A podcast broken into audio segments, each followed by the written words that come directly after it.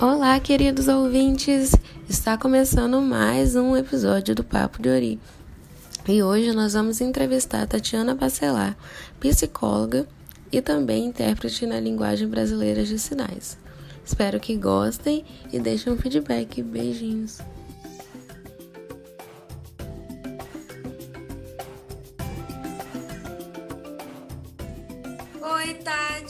Estou muito feliz que você aceitou o convite de aparecer aqui no podcast. Eu sou uma grande admira admiradora do seu trabalho, né? Te conheço lá da PUC Minas. Você fez um, um, uma palestra lá para minha sala no, no segundo semestre, acho que no segundo período de psicologia, né? E aí surgiu a oportunidade de te entrevistar aqui no podcast. Eu fiquei assim, gente, será que ela vai aceitar? E aí mandei mensagem para você, se aceitou, fiquei muito feliz. E aí eu queria. Eu também estou muito feliz, que isso! Ai, muito bom. E aí eu queria né, que você falasse um pouquinho de você, se apresentasse, contasse um pouquinho sobre a sua história na psicologia, para a gente começar esse bate-papo. Então, pessoal, aqui do podcast, como vai vocês? Meu nome é Tatiana Bacelar, eu sou psicóloga e sou tradutora e intérprete de Libras há 19 anos. Inclusive, sou professora de Libras também. É, acabei de fazer a minha pós-graduação em saúde mental e também estou concluindo licenciatura em psicologia.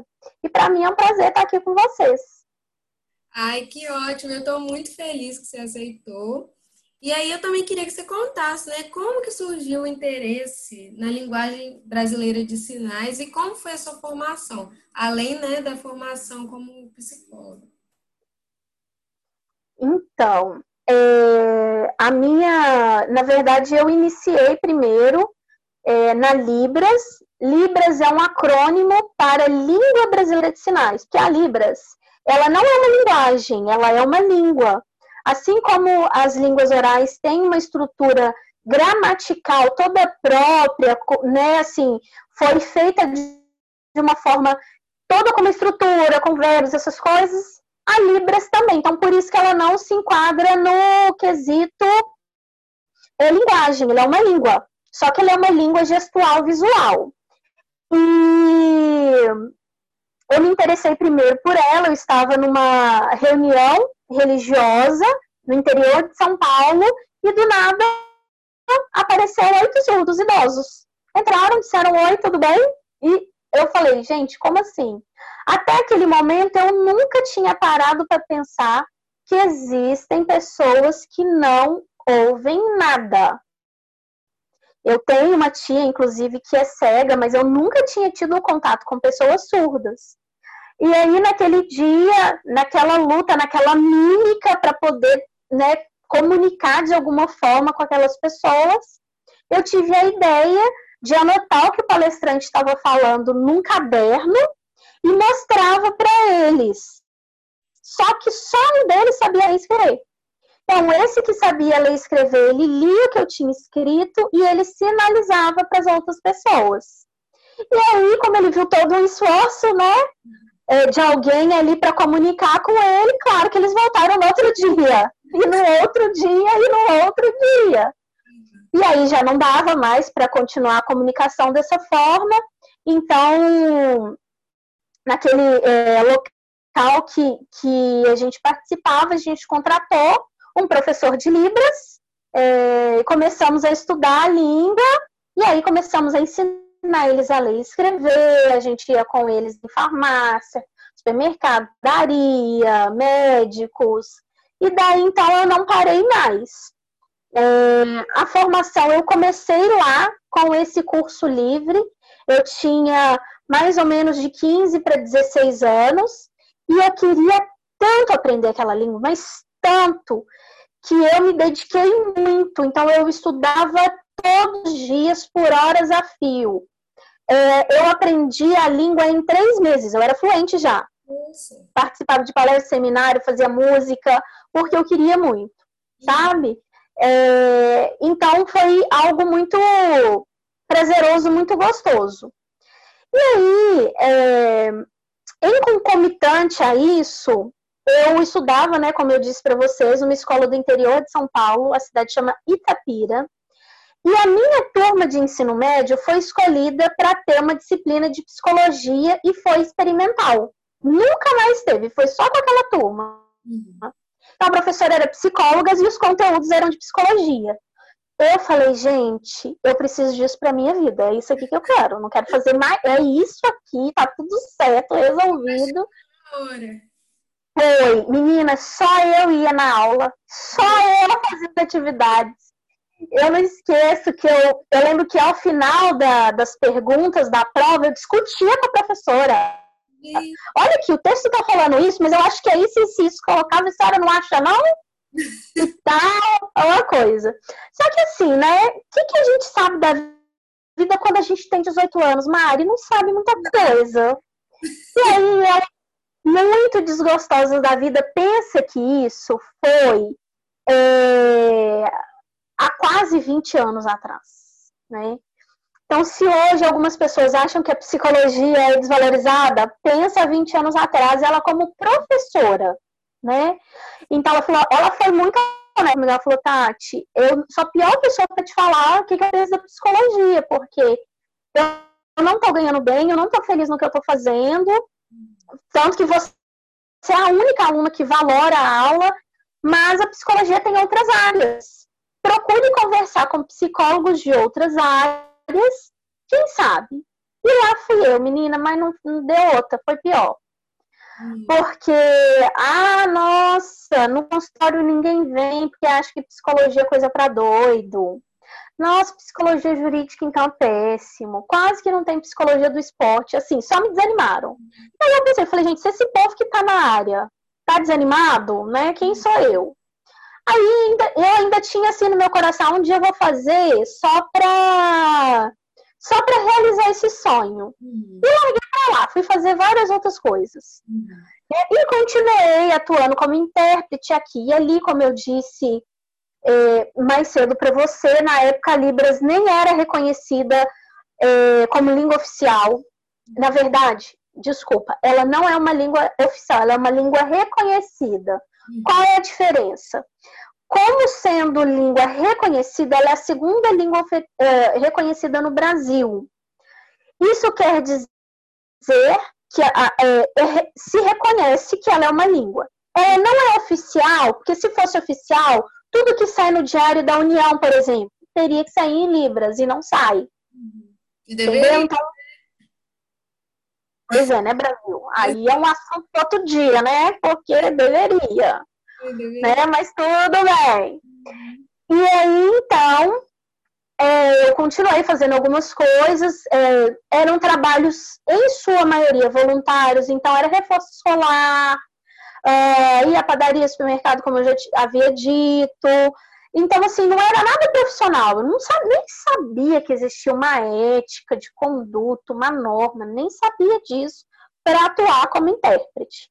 Foi só então, quando eu vim morar em Belo Horizonte, eu já tinha 24 anos, e eu comecei a ter contato com os surdos aqui e comecei a ver que o negócio era totalmente diferente. Também cidade grande, né? Outra coisa.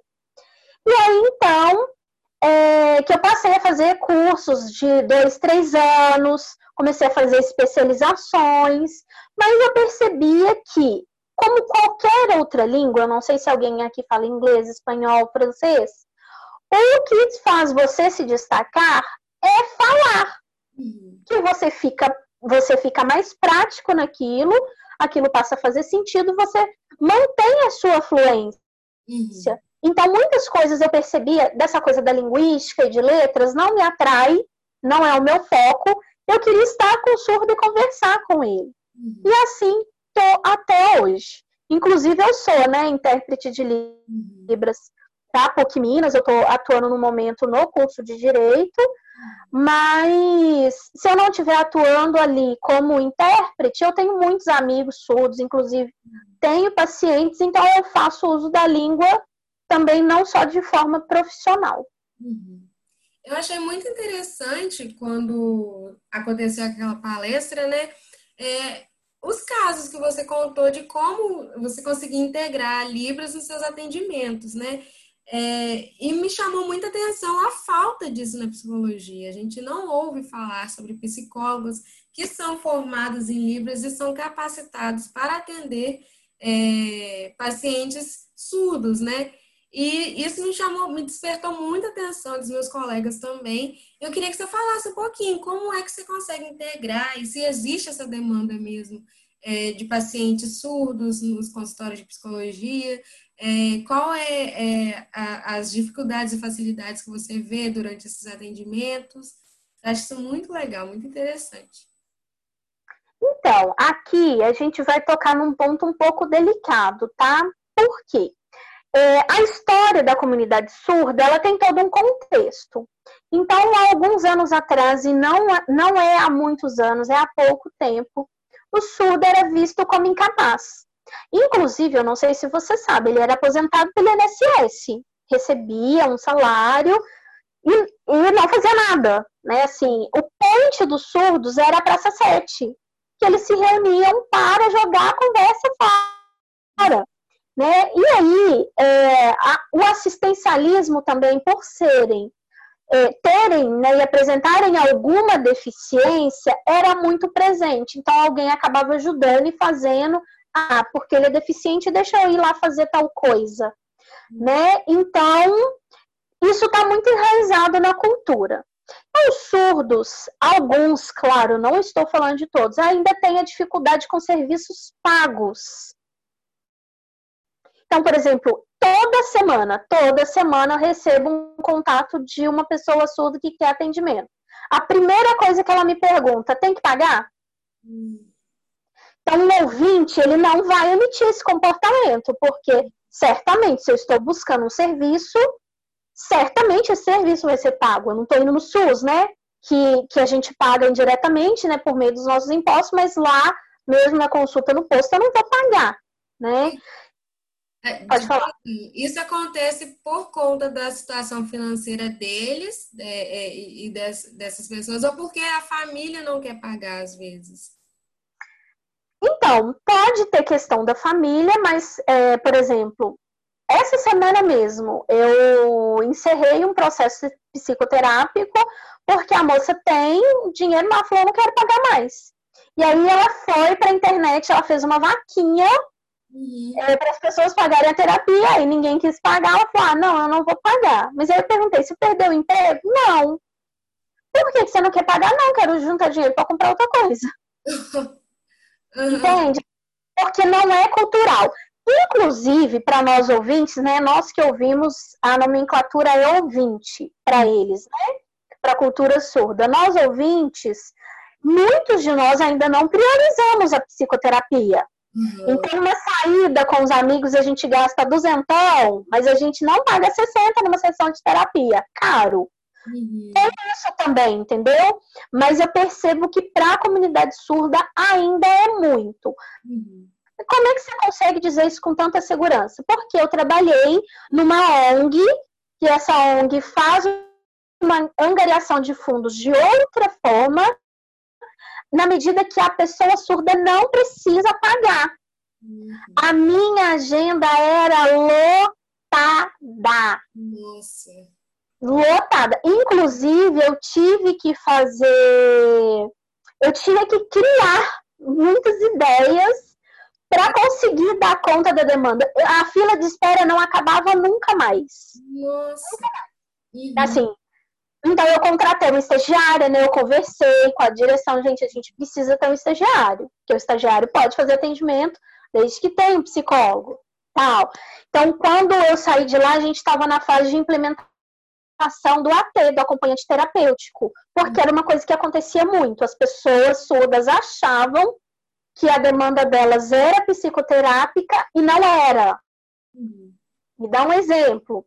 Então, eu lembro de uma paciente surda que ela tinha 24 anos e que ela nunca tinha ido à padaria sozinha. Nunca tinha ido a lugar nenhum.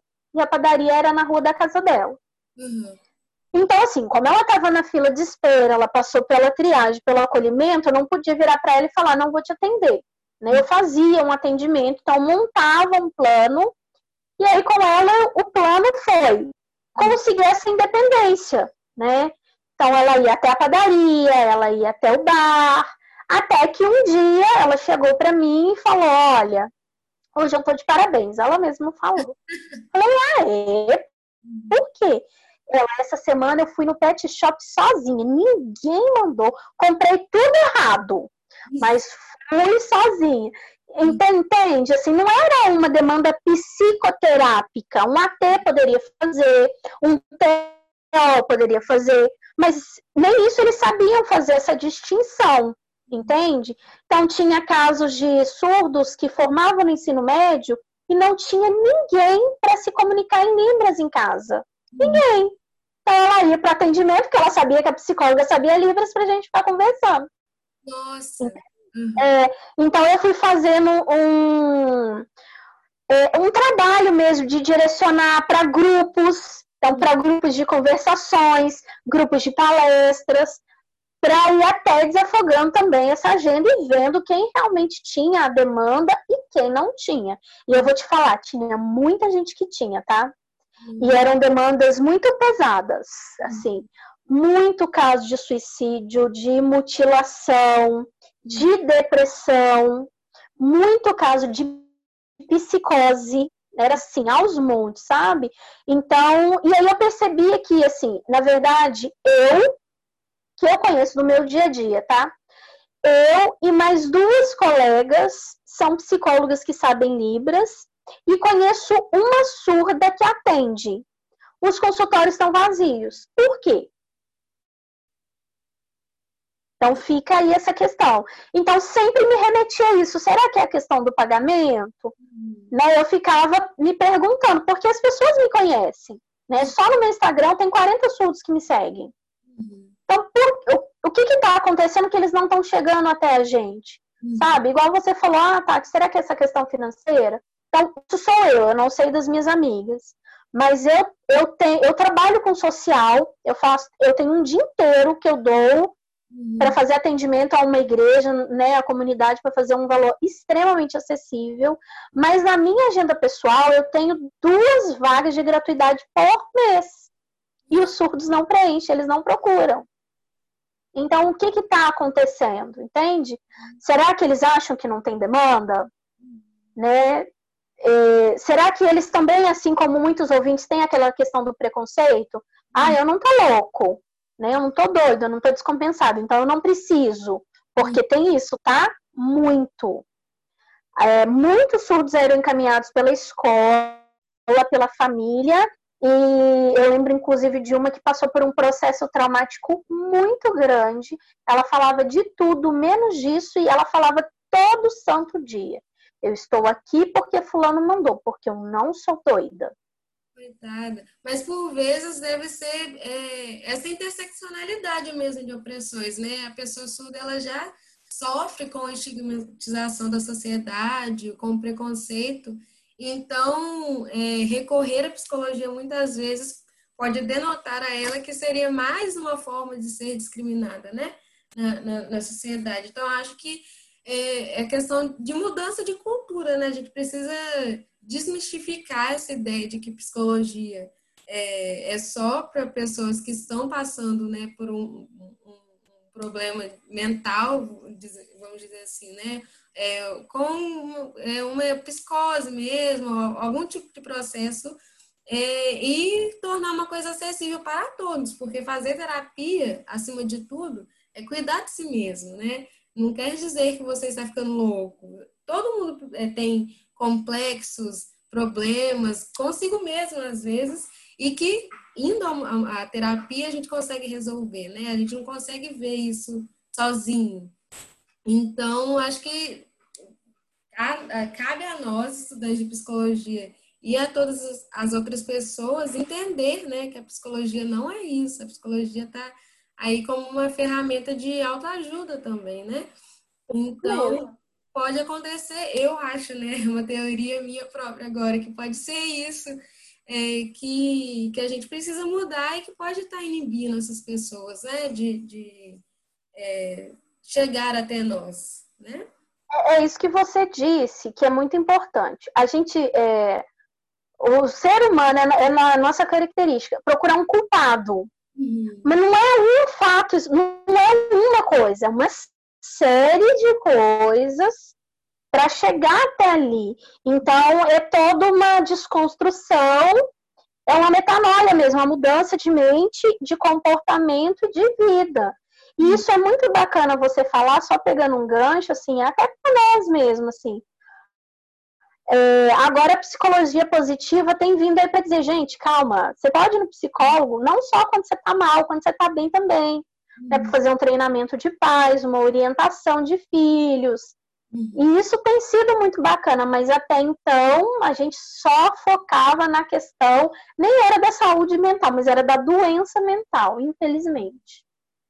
É complicado. E, assim, eu acho que você citou alguns, algumas dificuldades e desafios né, no, no, seu trabalho com Libras, mas eu queria focar mais nisso. Quais são os maiores desafios assim, que você encontra ao trabalhar com Libras, ao tentar inserir essas pessoas na comunidade, né? Você disse que tinha essa lista de espera, então é, passava para palestras, para grupo de, de, né, de conversas e tal. Então, eu queria saber Quais são as principais dificuldades? Eu, que, que sou ouvinte, né, como você disse, vejo pouquíssimo a questão da inclusão na sociedade. Assim, na faculdade, as aulas não é, possuem intérprete de, intérprete de Libras né, durante as aulas. É, não vejo nos hospitais, nos supermercados, consultórios, não vejo nas academias. Eu, assim, não vejo lugar nenhum, na verdade, né? E eu tenho um primo que é surdo, e foi uma, um grande processo até ele conseguir um intérprete na escola e conseguir fazer esse acompanhamento também fora, com fone e tal. Então, assim, é, por experiência e também fora, né, vendo isso de fora, eu vejo que existe uma dificuldade muito grande de inserir essas pessoas na sociedade. Até mesmo nas igrejas, né, que tem essa, esse pressuposto, né, de que todo mundo deve ser incluído e, e, tem que ser algo assim para todos, é algo que a gente não vê é, com frequência, né? Hoje, até que, é, assim, tem na católica tem algumas missas que é, são exibidas com intérpretes e tal, mas não é algo é, geral, né? Então, eu queria saber quais são os desafios de se trabalhar com Libras e também de promover a inclusão da Libras no cotidiano, né, das pessoas.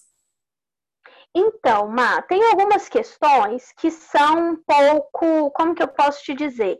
É, você falou uma palavra muito legal, você falou assim, eu não vejo, eu não tenho esse contato.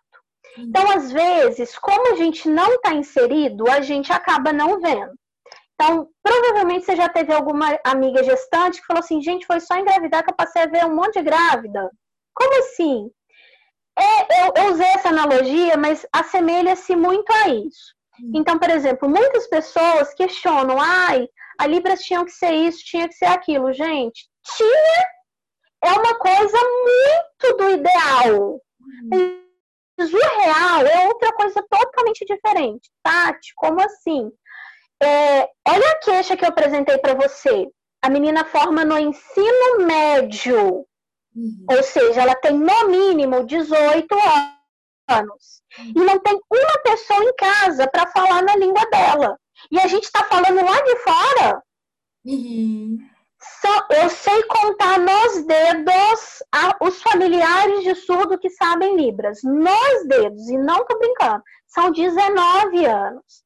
Então, assim, a gente está tentando ir muito pro macro, mas acaba esquecendo o micro e lá dentro da nossa própria casa. Então, é, é o primeiro dificultador. Porque, assim, eu lembro, assim, eu, eu, era uma adolescente muito sonhadora, sabe? Eu acho que ainda sou. Meu curso de Libras é tão baratinho exatamente por causa uhum. disso. Muito sonhadora, muito fantástico, mundo de Bob. Que eu ficava assim, eu ficava tentando pensar como que uma mãe não sabe a língua do próprio filho. Uhum. Era um negócio que não entrava na minha cabeça. Eu custava acreditar que existe e é o que mais tem. Hoje, igual eu tô te falando, eu conheço uma ou outra que vira intérprete, que se especializa, que vai atrás. Mas são pais, então, tio, irmão. Entende? Então, começa aí. tá? Então, é, é um desafio já em casa. Outra coisa, aí a gente quer. Ai, todo mundo tinha que saber Libras, mas as pessoas não sabiam, por exemplo, que tem surdos que não sabem Libras e não querem saber. Uhum. Oi? Porque às vezes eu tenho pacientes assim, perdeu a audição com 26, 30, 40. Essa pessoa, às vezes, ela não tem uma mobilidade, ela não tem uma destreza, uma coordenação motora, e às vezes ela não quer aprender mas ela aprende a ler o lábio. Uhum. Então, ela lê lábio muito bem. Inclusive, eu sou intérprete repetidora, uhum. que é aquela intérprete que ouve o que o professor está falando e repete exatamente a mesma coisa, gesticulando mais, para que o surdo leia os meus lábios. Sou eu que vou lá brigar com ele e falar: você tem que. Eu não sei, gente. Não sei da história de vida dele do, do que fez ela, ele, ele chegar até ali. Então, é o que eu tô falando, tenho que é ideal, mas no real não é. Então, eu tenho surdo implantado, significa que de alguma forma ele ouve, ele não quer fazer o uso da língua de sinais. Uhum. Tenho surdo que usa aparelho, que às vezes também não quer fazer o uso da língua de sinais. Tem surdo. Esses dias aconteceu, estava na leitura e eu vi que ela estava com papel e anotado. Aí eu fui e falei para ela: Oi, eu sou intérprete. Ela, obrigada, eu já pedi. Falei assim, mas você anotou ela, tudo bem. Uhum. Quem sabe eu falar para ela que não estava tudo bem se ela tá me dizendo que, né, assim, ela quer se virar escrevendo no papel, mostrando pro vendedor, sabe? Então eu vejo que a gente também, às vezes, naquela ânsia, ai, descobri Libras. Gente, sensacional. Vou salvar os surdos, né, assim o psicólogo tem essa coisa também de querer salvar, curar, ajudar e tal. Mas a pessoa precisa querer. Então a gente tem que ter muito esse cuidado. Né? Eu lembro de um paciente meu nessa ONG que ele falava assim: Ah, eu gosto tanto de você que a outra psicóloga vivia me mandando fazer curso de Libras. Hum. Olha, nem queria, e tá tudo bem, eu consigo me comunicar com ele de outra forma. Então nós precisamos pensar nessas possibilidades e aí não adianta a gente só pedir libras na janelinha. Se aquele surdo não sabe libras, mas ele sabe português, ele lê a legenda. Não tem legenda, como é que nós vamos fazer com esse surdo? Entende? Então são muitos atravessamentos nesse sentido tá? Que eu vejo da língua. Mas uma vez que eu, Tati, sei, a barreira é muito pequena, uhum. né? Porque eu tento trabalhar é o meu estilo. Pode ser que outra pessoa não trabalhe assim, tá? Tem isso. Mas eu tento ali respeitar esse limite da pessoa, né? Então, é, é, eu, eu não esqueço, acho que eu comentei isso na sua turma. Eu tava super empolgado. O primeiro dia que eu vou atender em Libra, gente, que sucesso. Eu sou a psicóloga do lugar, me sentindo, né? A gente acabou de formar, tá o quê? CRT pelando na mão. Vamos lá, né? Aí, menina, eu abri a porta com um sorriso colado na cara, de orelha a orelha. Uhum. E aí dei aquele bondinho em Libras, assim, brilhoso. Uhum. O senhor virou para mim e falou: não sei Libras, não quero saber e tenho raiva de quem sabe. Ele nem respondeu meu bom dia. Aí eu, tudo bem. assim, hoje, né, assim, Freud passou por isso, eu não sei se você sabe, né? Que ele falando, falando, falando. Foi inclusive quando ele fala do método catártico. Uhum. Aí a paciente virou para ele e falou assim: calma, você não vai deixar eu falar? Uhum. Aí ele, nossa, ela tem toda razão. É ela, é ele que tem que me dizer, né? Assim, claro, porque a terapia é dele, uhum. entende? Então não, não é a minha função. Agora é diferente quando a pessoa fala, Tati, eu quero aprender libras, mas não consigo. Tati, é, eu tô dificuldade de porque tenho surdo híbrido, tenho surdo é, que tem várias identidades surdas. Uhum. Tem autores que falam disso. Então, é como o surdo se identifica. Inclusive, por exemplo, às vezes a pessoa que está nos ouvindo pode achar, nossa, essa moça chamando as pessoas de surdas. É assim que eles gostam de ser chamados, surdos. É raro o surdo que quer ser chamado de deficiente auditivo. Inclusive, tem distinções, né? Distinções teóricas, isso depois né, a gente pode até conversar sobre. Tem distinções. Mas, em geral, eles não gostam de ser chamados de deficiente auditivo. Eu percebo até que, dependendo da pessoa, quando ela prefere falar que ela é deficiente, é porque ela ainda não deu conta de lidar com algumas questões. Mas isso também é um papo para um outro dia. Aí no consultório, você pode me perguntar, né? É, quais seriam os impasses, então? É, dificuldade de material adaptado, mais ilustrado do que escrito, que não está escrito em Libras, que a escrita de Libras é diferente da escrita do português. É, existe uma outra língua que é a escrita de sinais, que nem todos os surdos sabem, né? Inclusive muitos intérpretes até não sabem. Então vejo isso, tá? Às vezes a dificuldade, porque a minha primeira língua, que a gente chama de língua mãe, é o português. Uhum. Então, eu estou ali atendendo, sei lá, uma depressão. Me vem logo uma intervenção em português. Uhum. Então, eu preciso pensar em Libras, adaptar de uma forma que eu possa passar para ele, que ele possa entender. Então, às vezes, eu faço esse trabalhinho de formiguinha. Não, a intervenção é essa, eu te disse isso, você entendeu? Então, repete. Uhum. Vamos lá, sabe? Então, tem, tem casos, assim, por exemplo, que eles me mandam. Essa semana aconteceu, eu tinha que fazer uma atividade com a mão não dominante. Uhum. a moça é uma surda e é fisioterapeuta. Uhum. Aí ela me mandou assim: não sei o que é dominante. Eu uhum. poderia muito bem ter ido lá e explicado para ela, mas eu não vou debilizá-la. Então eu digitei no Google o que é mão dominante. Printei a tela para ela ver que eu pesquisei e mandei. Uhum. Aí ela, tipo assim, ah, nossa, então eu posso também pesquisar? Uhum. Aí, se de todo fato eu tentar e aí não entender, aí eu me filmo e mando. Uhum. Entendeu? E aí eu acho que seria um dificultador para quem não sabe. Né? Uhum. Então, vamos supor que eu sou uma psicóloga ouvinte e tem um intérprete dentro de sala. O intérprete não está com você na sua casa na hora que você está pensando no caso. E aí, como é que você vai fazer? Eu acho um pouco mais difícil. Uhum. Entendeu? Eu acho que é isso. Deu para responder essa pergunta? Deu, deu sim. Eu até fiquei curiosa quando você estava falando nessa questão da tradução do português para Libras. É, sobre a questão da Libras, a Libras é uma língua internacional ou ela é adaptada para cada idioma? Por exemplo, existe uma Libras adaptada para o português, uma Libras adaptada para o inglês, para o espanhol, para o italiano. Queria saber. Fofíssima sua pergunta, amei. Então, é, não, ela é uma língua única, você acredita? São línguas de sinais. Então, cada país tem a sua.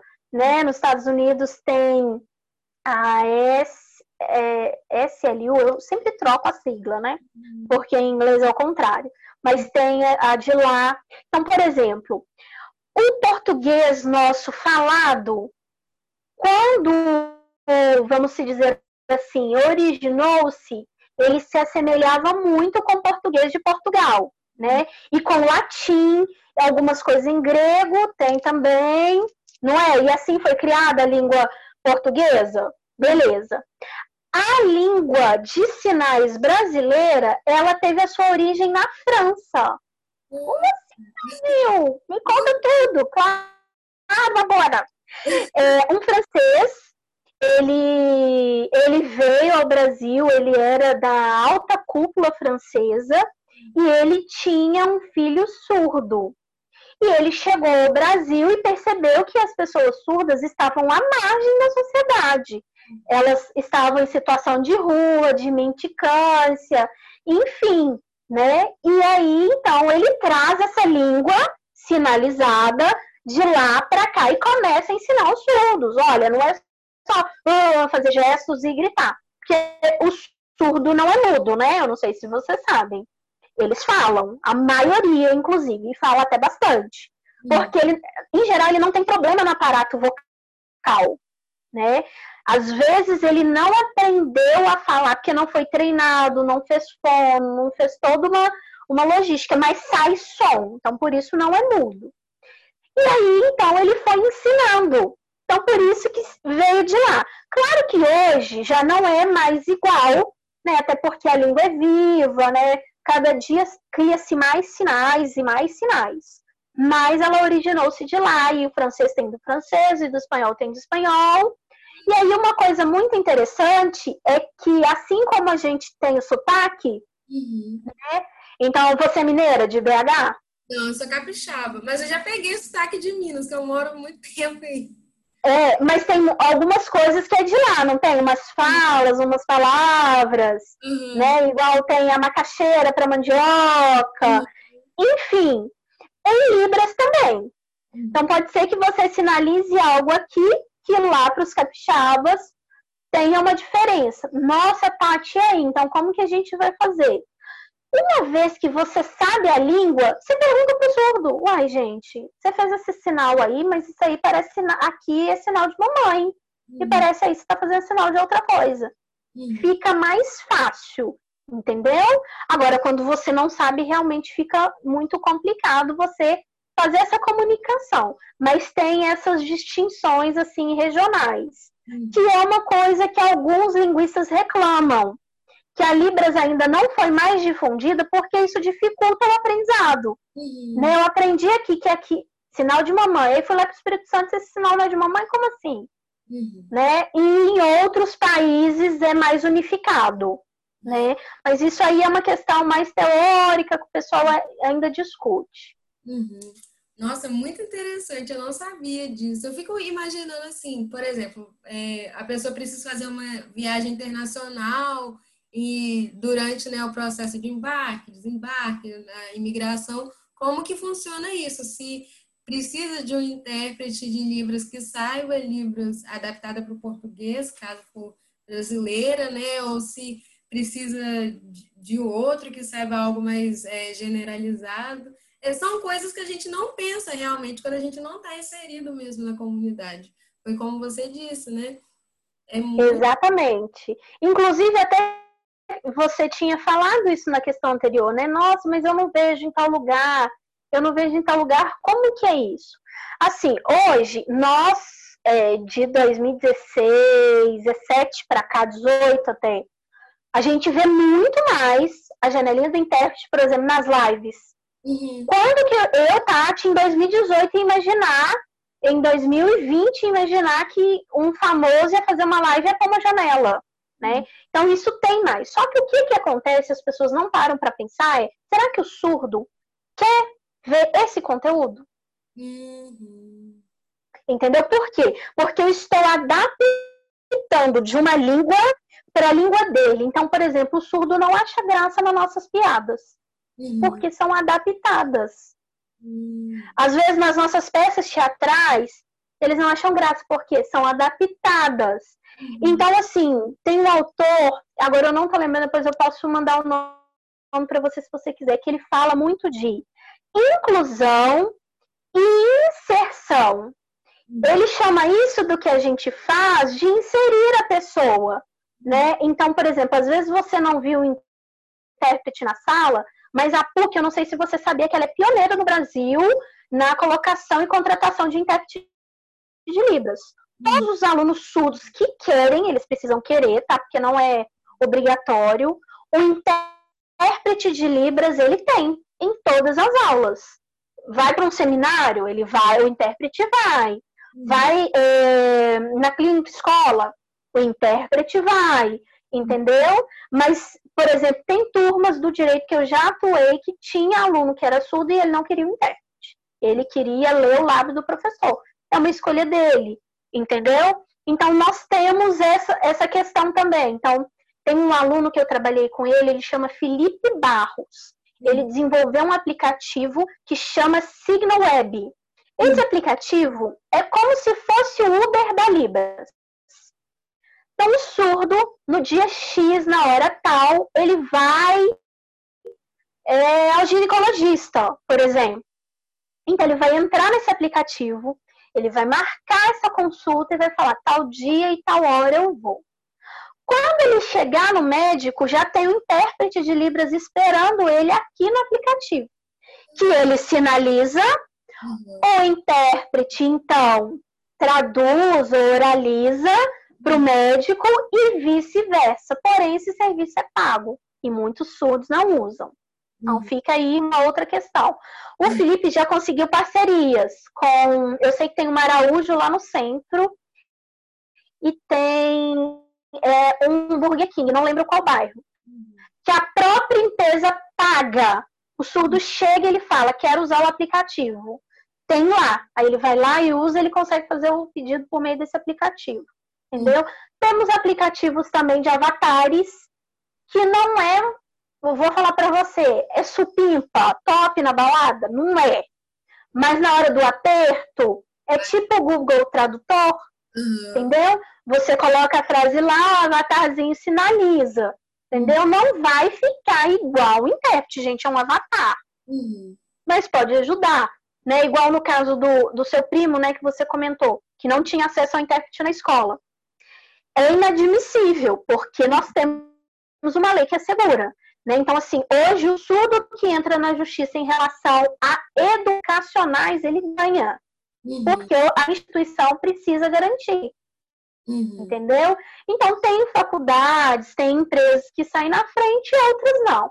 Infelizmente, né? Mas é uma coisa que a gente, o surdo, de pouquinho em pouquinho, eu acredito muito nisso também, a gente vai buscando o nosso lugar, vai falando, oh, né? Esses dias eu vi uma campanha de uma empresa muito grande, muito famosa, muito rica, e ela colocou um avatar para traduzir. Aí eu fui, mandei, falei, pessoal, uhum. né, assim, marquei dezenas de intérpretes.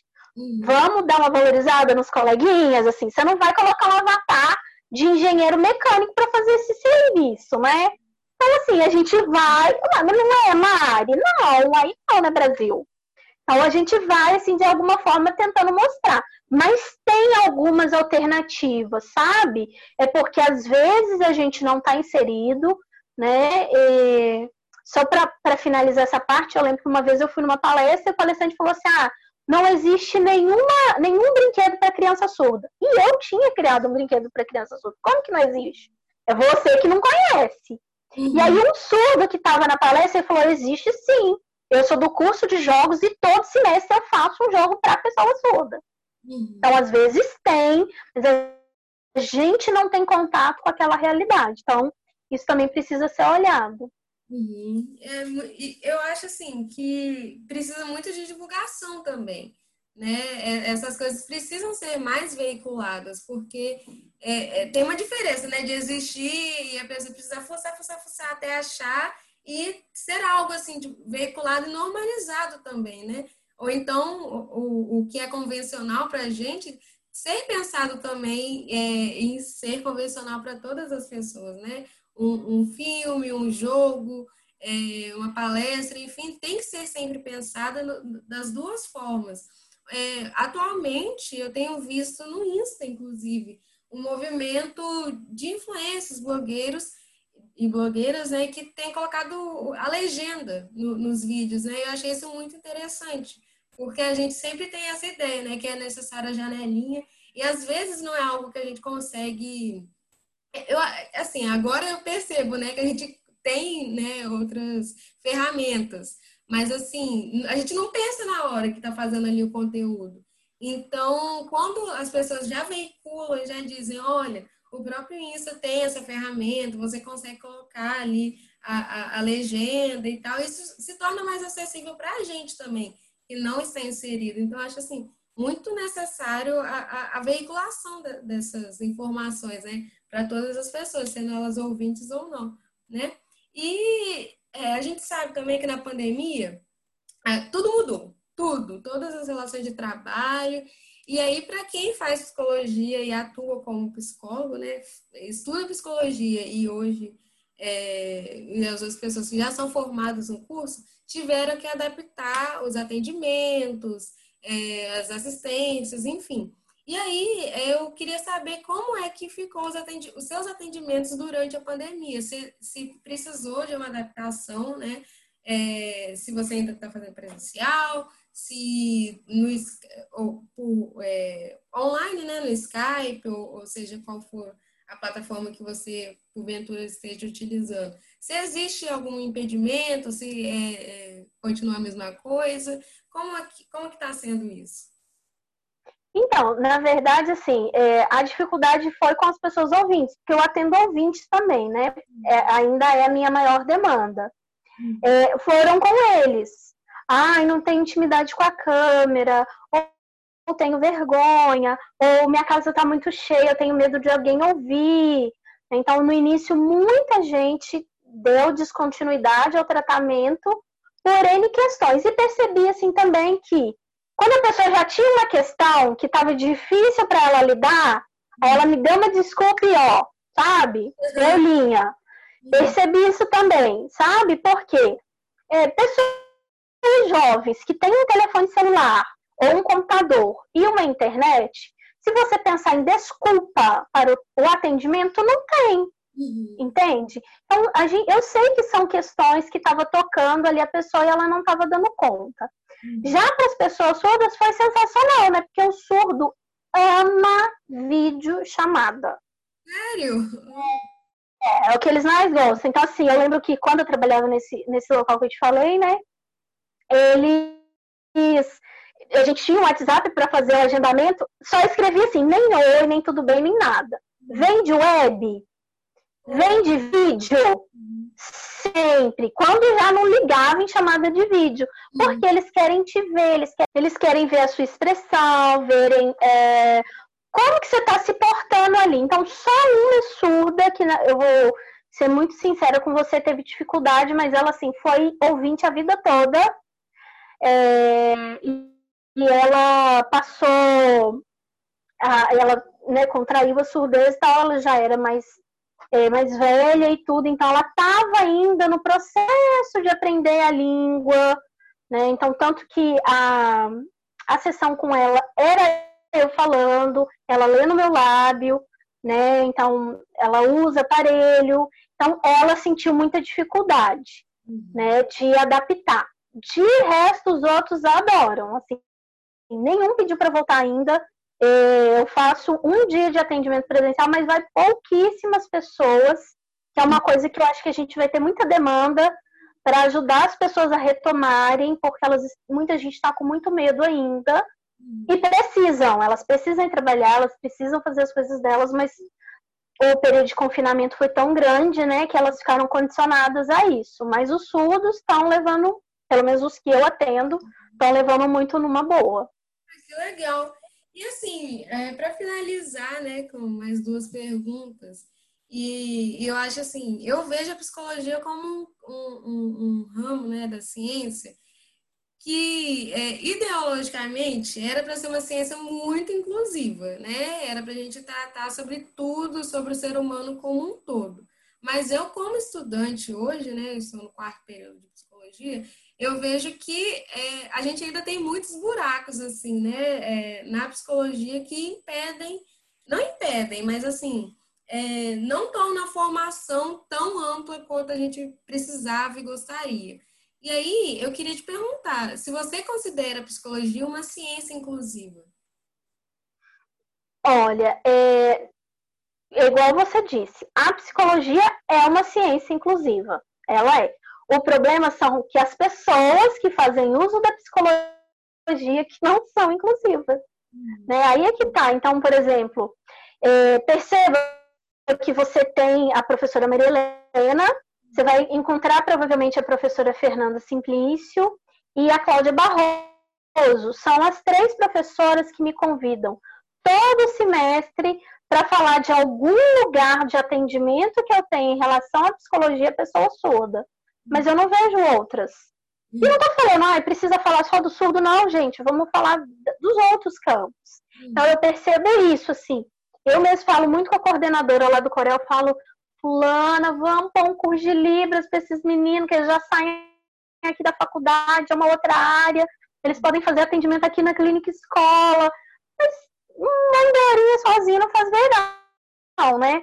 Então eu percebo que as pessoas não são inclusivas. Claro, eu não estou dizendo de todas as pessoas, mas a ciência em si ela é.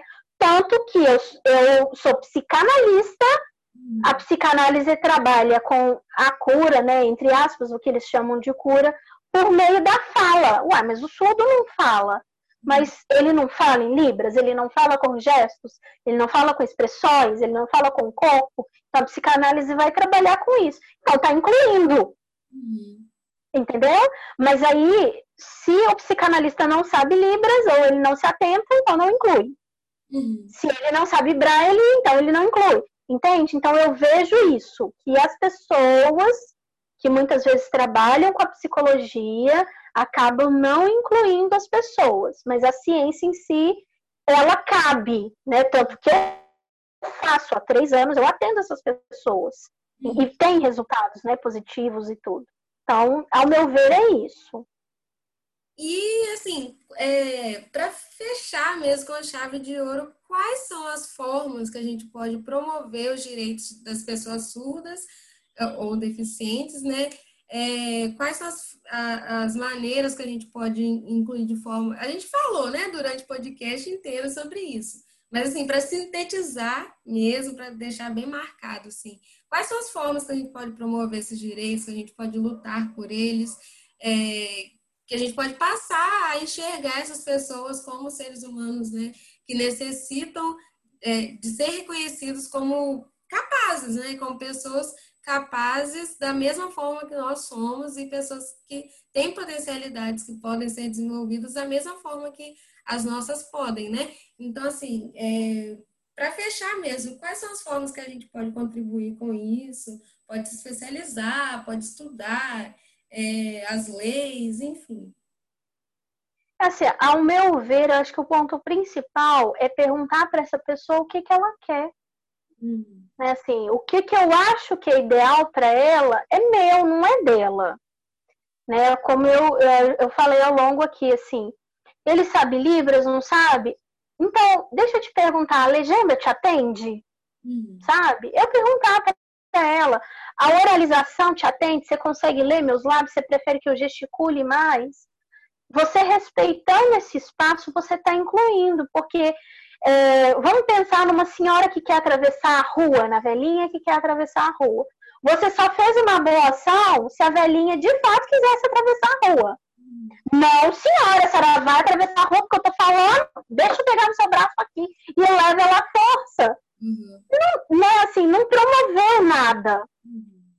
Então, acho que o ponto-chave é esse. Se ele quer ser chamado de surdo, vamos chamar de surdo. Não tem que ficar com dedos, com preocupação de ter que chamar de deficiente. Agora, ele se enxerga como deficiente auditivo, embora ele se enquadre no caso de surdez, ele é deficiente auditivo.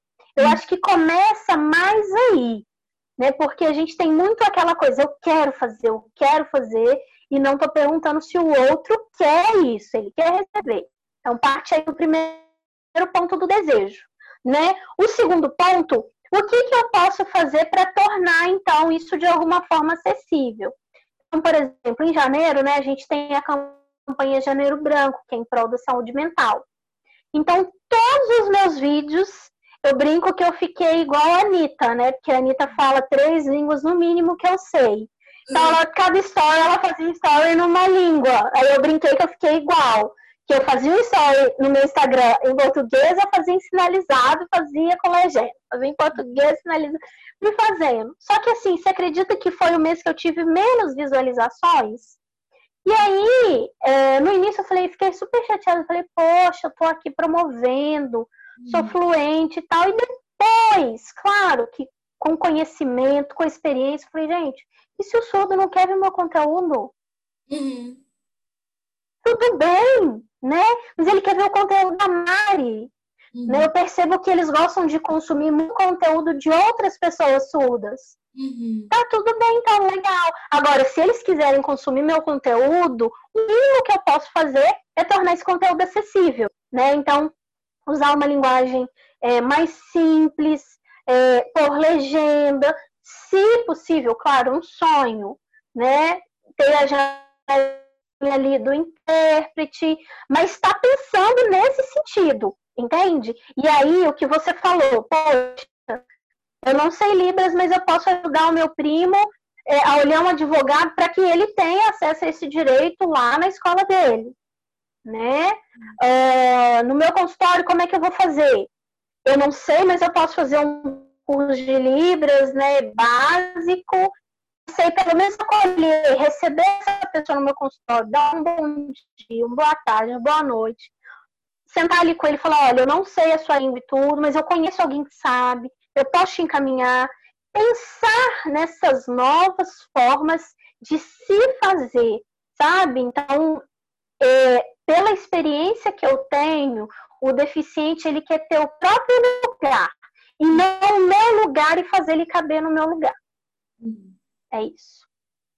Então, fechamos com chave de ouro esse podcast. Fiquei muito feliz. Acho que foi muito, foi muito denso, né? Muitas informações importantes, é, tanto para quem faz psicologia, para quem não faz, para quem é ouvinte, né? Então, acho que foi de muito proveito. Eu gostaria de te agradecer pela disponibilidade de, de, de estar aqui no podcast. Queria que você deixasse um recadinho, né, para os ouvintes, deixasse suas redes sociais, é, falasse, né, o que você quer, queira falar, assim. E é isso, agradecer mais uma vez, agradecer a quem está nos ouvindo novamente. E fica aí, você pode falar agora. Então, pessoal, muito obrigada pela participação de vocês, é, que ouviram esse podcast até o final. É muito bom estar aqui com vocês. Ma, muito obrigada pelo convite. Eu fico muito feliz em saber que você ainda está no quarto período, já tem esse interesse. É, você tinha perguntado, né, como promover então a inclusão, ajudar nessa causa. Só da gente estar tá falando aqui, isso é muito importante, porque as pessoas já vão ter um novo olhar quando elas se depararem com uma pessoa surda. É, e só reforçando que o setembro não é só amarelo, ele é azul também, porque é o mês da luta e das vitórias da comunidade surda. Inclusive, dia 26 de setembro é o Dia Nacional da Pessoa Surda. É, então, estou muito feliz. Casou, né? Parece que estava escrito nas estrelas. E é isso, assim, sempre que você quiser, eu tô aqui, gente. Estou na área. Se vocês precisarem de mim, meu Instagram é arroba Tatiana Bacelar underline. Todos os assuntos em um só lugar. Tati, brigadão. Está sempre convidada a voltar aqui no podcast para falar sobre outros assuntos também. E é isso, gente. Muito obrigada, viu? Até a próxima.